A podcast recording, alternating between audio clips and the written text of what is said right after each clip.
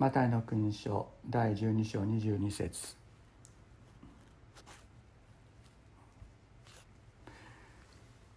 その時悪霊に疲れて目が見えず口も聞けない人が連れてこられた。イエスが癒されるので癒されたのでその人は物を言い目も見えるようになった。群衆は皆驚いていった。もしかするとこの人がダビデの子なのではないだろうか。これを聞いたパリサイ人たちは言った。この人が悪霊どもを追い出しているのはただ悪霊どもの頭ベルゼブルによるのだよることだ。イエスは彼らの思いを知って言われた。どんな国でも分裂して争えばアレスタレどんな町でも家でも分裂して争えば立ち行きません。もしサタンがサタンを追い出しているのなら仲間割れしたことになります。それならどのようにしてその国は立ち行くのですか？またもし私がベルゼブルによって悪霊どもを追い出しているの追い出しているとしたらあなた方の子らが追い出しているのは誰によってなのですか？そういうわけであなた方の子らがあなた方を裁くものとなります。しかし私が神の御霊によって悪霊どもを追い出しているのならもう神の国はあなた方のところに来ているのです。まず強いものを縛り上げるのでなければどうして強い者の家に入って家財を奪い取ることができるでしょうか。縛り上げればその家を略奪できます。私に味方しない者は私に敵対し私と共に集めない者は散らしているのです。ですから私はあなた方に言います。人はどんな罪も冒涜も許していただきますが御霊に対する冒涜は許されません。また人の子に逆らう言葉を口にする者でも許されます。しかし精霊に逆らうことを言う者はこの世でも次に来る世でも許されません。木を良いとしその実も良いとするか。木を悪いとしその実も悪いとするか。どちらかです。木の良し悪しはその実によって分かります。マムシの子孫たちお前たち悪いものにどうして良いことが言えますか。心に満ちていることを口が話すのです。良い人は良い蔵から良いものを取り出し悪いものは悪い蔵から悪いものを取り出します。私はあなた方に言います。人は口にするあらゆる無益な言葉について裁きの日に申し開きをしなければなりません。あなたは自分の言葉によって義とされまた自分の言葉によって不義に定められるのです。今日はこの箇所からですね「神の国が見えるか」というタイトルでお話をしたいと思います。皆さんどうでしょうか？このタイトルを聞いてまた読んでうんどうかなと思われるでしょうか？確信を持って「はい見えます」と言うでしょうか？それとも「いや見えないな」って言うでしょうか？わからないと言うでしょうか？私たちにとって大切なことはですね分かることは分かる分からないことは分からないとはっきり言うことです。分からない本当は分からないのに一応はあの教会では分かるということになってるからじゃ分かっているんだろうというふうにするのはですね自分の心の中での分裂が生じますからそれは決して、えー、良いことではないと思います。私は今、えー、自分の信仰の家庭小さい時からまた生まれる前からの家庭についてずっと振り返っていますけれども私の両親が残してくれた、えー、記録があります。それをずっと読み返しているんですけれども読み返してですねそれも参考にしてるんですが、えー、私の母は、まあ、手島育郎という先生に12歳23歳の時から、えー、世話になっています。でその母がですね、えー、書いた記録の中にみんなあのその先生の集会に集っていろんなことが分かったりあるいはあの祈りが導かれてよかったみたいなことを言ってた時に私は私にはよく分からなかった。私は分からなかったってはっきり言ったというふうに書いてありました。そしたらその先生は「申し訳なかった」無理無理をさせて申し訳なかったと。その先生はおっしゃったというふうに書いてありました。そのようなことというのは私たちにとって大切だと思います。教会の指導者が何か「いいこれ分かるよねねえねえ」みたいな感じで言った時にですね「いや分からない分からないことは分からない」というふうにあの正直に言う。それは必要です。神の国が見えるかと言われた時に「見えません」と「見えるようにしてください」と「見えません」と言ったらですね「見えるようにしてください」という祈りにつながる。しかしあの見えることになっていると思いますって言ったら見えることになっているはずですといういうふうに言ってしまったらですね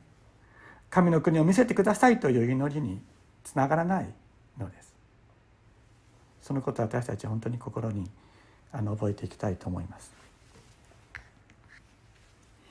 今日読んだこの箇所というのは聖書の中でも最も難解な箇所の一つと言われています。理屈を考えたら本当に難しい。まあこう言われてますね。人はどんな罪も冒涜も許していただけますが御霊に対する冒涜は許されない。もし人の子に逆らう言葉を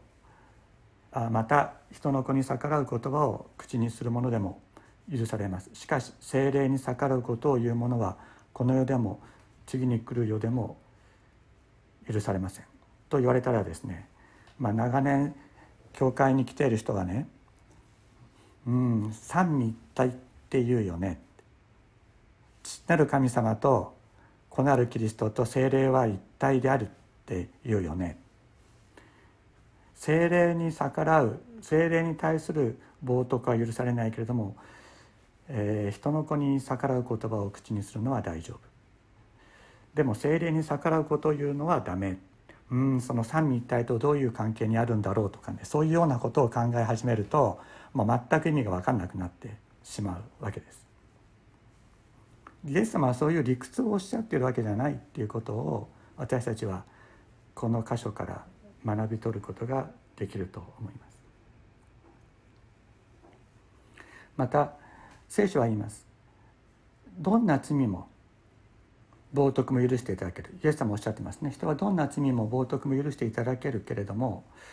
どうして精霊に対する冒涜は精霊に対する冒涜はどんな罪に入らないんだろうかというふうに思い始めたらですねもう全く意味が分からなくなってしまうわけです。ここでイエス様がどういうことを言ってらっしゃるのか理屈ではなくてどういう態度についてそれをおっしゃってるのかということを私たちはあの聞き取っていく必要があると思います。なぜその鍵がですねなぜパリサイ人はここでイエス様を悪霊呼ばわりしたのかということです。その鍵となる事実はこの日はですね安息日だったんですねこの日はまだ安息日論争が続いている中での話であったわけですつまりパリサイ人たちの主張は何だったかというと安息日に癒しをなすのは悪魔以外の何者でもないという主張であったということなんです。まあ、当時はですねまだ安息日論争に決着がついていなかった、まあ、先週か先々週か申し上げましたけれども安息日論争にユダヤ人たちの中で決着がつくのはこれから150年ぐらい100、まあ、120年ぐらい後紀元150年ぐらいだったと言われます。ですからまだ神学的な論争が続いているそういう状況にあったにもかかわらず自分の神学的主張をですね神の国の現実よりも優先したというところに問題があったわけです。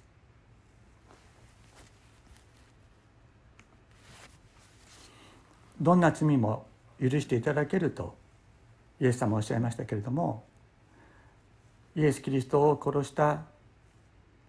罪というのは許されたんです例えばイエス様を十字架にかけた百人隊長がいました。この人はイエス様の十字架を見上げてイエス様が息を引き取られた時に言いました。この方はまことに神の子であったと。その当時神の子というのはローマ皇帝の別称だったんですね。ローマ皇帝のことを神の子と言ってたんです。ローマ帝国の中では。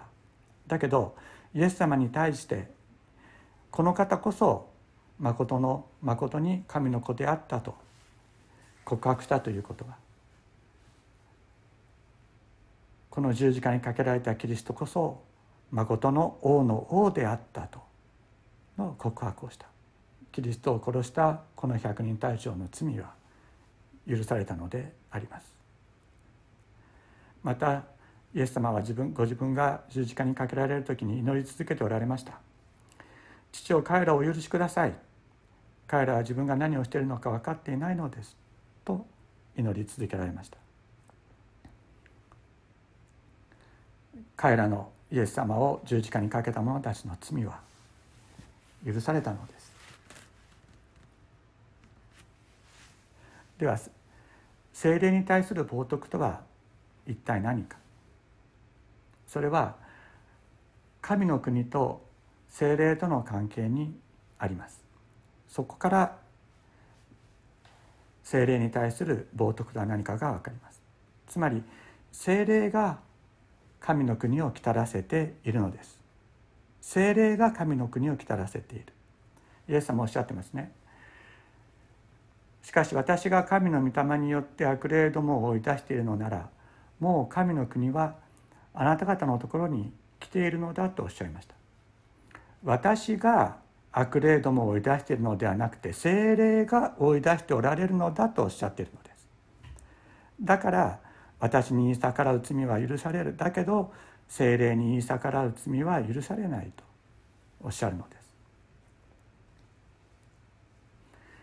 今目の前にある神の国を否定するそれは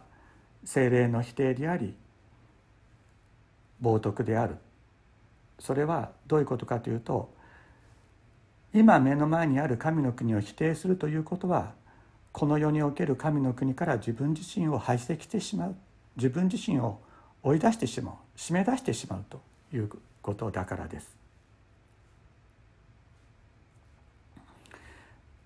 自分自身を神の国から締め出してしまう。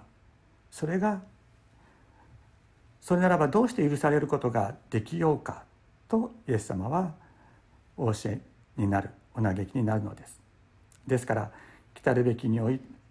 来たるべき世における神の国国罪国からも自分を排斥してしまうということです。これに似たことが私はオーストラリアにいた時に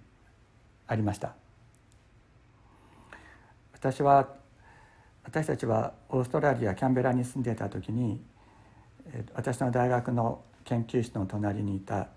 えジョンっていう人のと出会って彼が行っていた教会に集うようになりました。このジョンという人はですね本当にあの親子ぐらい私と親子ぐらい年が離れた人で、まあ、実際にですね私の母と生年月日が全く同じ人だったんですね。だから全く私の親と同じ年の人だったんですけれどもお互いに与えられている精霊の賜物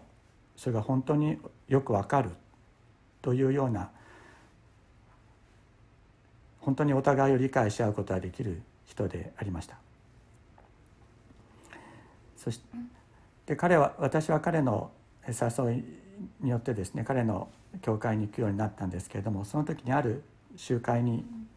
小さな集会に出ました。でそこでその時にジョンはたまたまいなかったんですけれどもその中にある男性がいて私の信仰の来歴について語れということを言われたもんですから私はそれを話しました。また自分自身がですねどういうふうに救われどのようにキリストの御霊によって癒され立ち上がって伝道者として生きてきたか。またパパニューギニに導かれてそこで神の宮沢を拝することができたできたということを話をしました。そうすると私にですねその話をせよと言った人はがその次のように言いました。お前がそのように生きてきたことについてそれが悪霊の働きじゃなかったということをお前はどうやって証明するのかと言いました。それが悪霊の働きじゃなかったとお前は言えるのかとその人は私に言いました。なぜ彼がそういうふうに私に言ったのか分かりません。しかし私に対する非常に非常に強い敵意を持ってそして私は攻撃しようとしてきたことことだけはよく分かりました。で、まあ、その後ですねジョンと彼についていろいろ話をしたんですけどもいろいろと痛みを抱えている人であるということは分かりました。で彼はその後体の調子が悪くなって、まあ、具合が悪くなってしまったんですけれども私は彼に一緒に祈ろうと言った時に、まあ、彼が言うんですね「お前に祈ってもらうぐらいだったら病気治らない方がいい」って、まあ、いうようなことをこの痛みのままでいいというようなことを彼は言っていました。これがですねこれが自らを神の国から排斥するような精神性であるということです。もちろん私は今も彼のために祈ります。彼がそういう心から解放されて本当に愛の中に生きる人間となることができるようにそして彼が本当に救われていくようにと願いますけれどもそのような心のままだと自分自身を神の国から排斥してしまうこのパリサイ人たちももし自分自身が病気になったり具合が悪くなった時にそういう思いでいたらイエス様に対して「助けてください」と言えなくなってしまうわけですね。私が間違っていましたということができなくなってしまう。イエス様に対して精霊に対して自らの心を閉ざしてしまう。だからイエス様おっしゃるんです。この世でも来たる世でも許されないよ。だからそういう心の在り方を改めようとイエス様はおっしゃるのであります。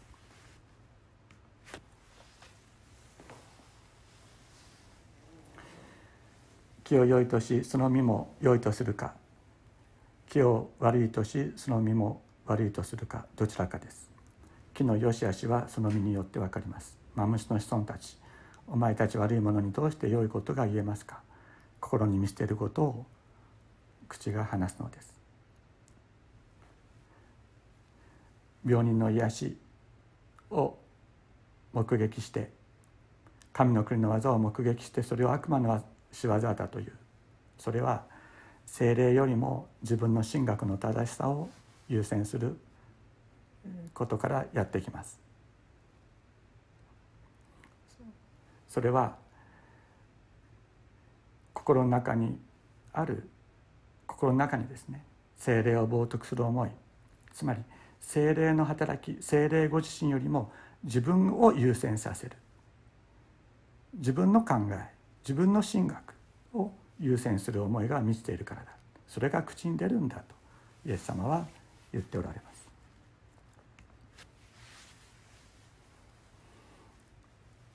神の国が第一。神の国の事実が第一なのです。なぜかそこというとそこに精霊が働いておられるからです。イエス様おっしゃいました。神の国とその義をまず第一に求めようと。神の国の事実がまず第一なのであるとおっしゃっている。神の国をもたらもたらすのは精霊であるからです。神学的立場すなわち人の人間の理解であったり頭の中の世界というのは神の国の事実の前に退かなければなりません。詩篇の14編に先ほど一緒に読みましたけれども次のように言われています。愚か者は心の中で神はいないという。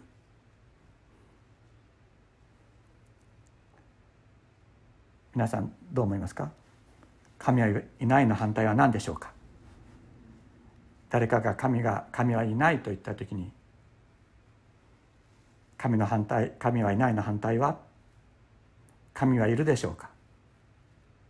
神はいるということでしょうか？違います。神はいるということではないのです。神はいないの反対は神様って言って叫ぶことなんです。聖書の世界っていうのは論理の世界ではないんです。神はいないの反対は神様と言って叫ぶこと。今もし目の前に神の国が見えないのであれば神様今ここに神の国を来たらせてくださいと祈ることであるのです。神様はこの私たちの叫びを待ってらっしゃるしこの叫びに応えようとして私たちに手を伸ばしてくださるのです。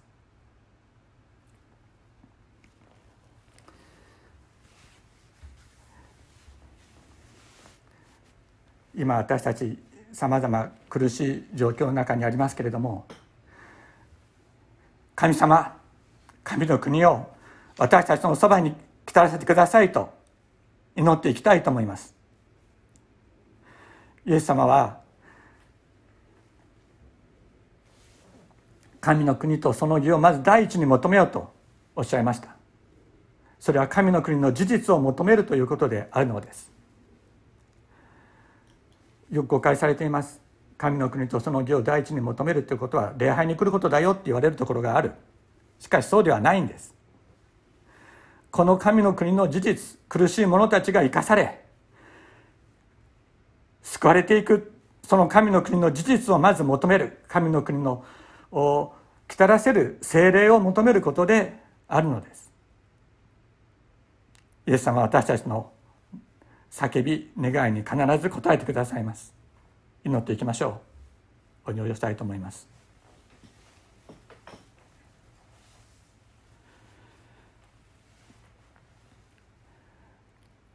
天のお父様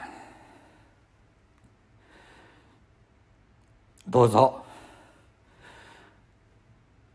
あなたの神の国を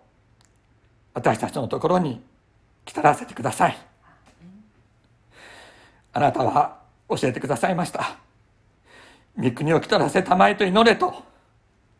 今こそ私たちこの中にあってあなたの国を求めます。精霊よ。親しく私たちに望んでくださって私たちの周囲にあなたの国を来たらせてください。苦しんでいる人たち一人一人にあなたの救いを与えてください。もたらせてください。